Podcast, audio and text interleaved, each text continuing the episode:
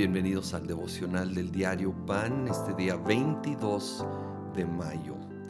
Estamos en Segunda de Corintios. Hoy toca el capítulo 4. Quiero leer desde el versículo 7 al 9. Dice, pero tenemos este tesoro en vasijas de barro, para que se vea que tan sublime poder viene de Dios y no de nosotros. Nos vemos atribulados en todo, pero no abatidos perplejos pero no desesperados, perseguidos pero no abandonados, derribados pero no destruidos. La verdad es un tema que aparece múltiples veces en esta carta.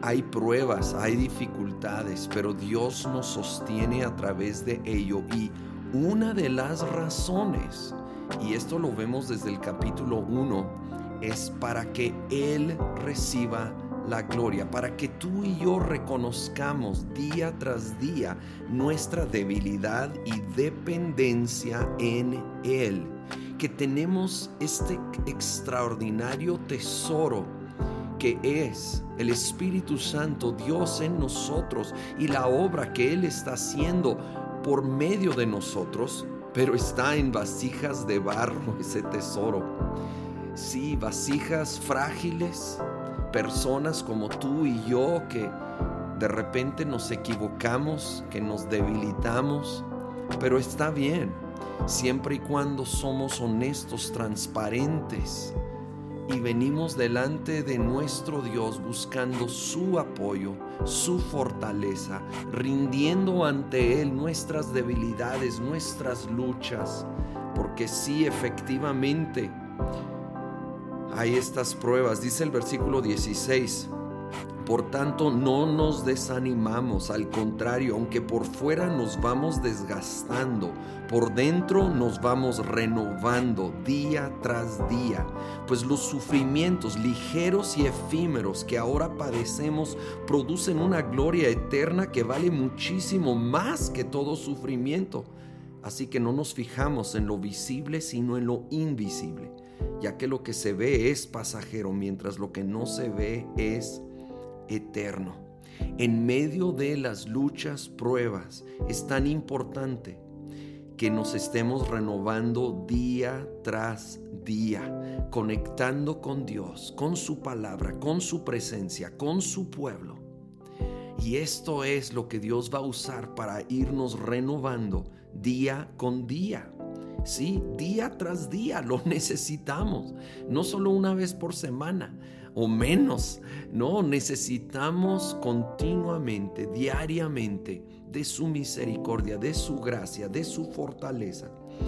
Cuando Pablo habla de, sufrimientos ligeros y efímeros, él, él sufrió horrores, los describe más adelante en esta misma carta. Él, está muy familiarizado con sufrimiento extremo. Sin embargo, Él lo llama ligero, efímero, comparado con la gloria eterna que nos espera.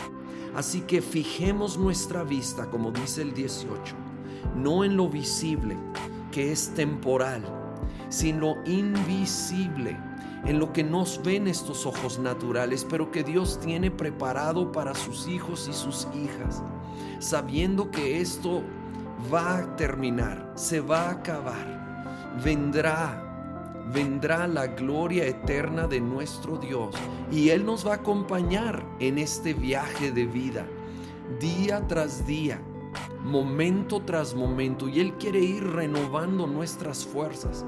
Vengamos delante de Él reconociendo nuestra necesidad, nuestra debilidad, llevándonos a una dependencia total en Él. Señor, el día de hoy traemos nuestras cargas, traemos nuestras preocupaciones, nuestros dolores, nuestras debilidades, reconociendo que te necesitamos, que no podemos en nuestras fuerzas, que somos esas vasijas de barro que se rompen, pero tenemos el máximo tesoro. Tú estás en nosotros. Ven a renovar nuestras fuerzas. Ven Espíritu Santo a ayudarnos, impulsarnos abrimos nuestros ojos más allá de esto temporal a lo eterno, a lo invisible ante ojos naturales, sabiendo que no estamos solos y no es en vano lo que vivimos en este tiempo, porque tú estás con nosotros y estás obrando un bien mayor en el nombre de Cristo Jesús. Amén.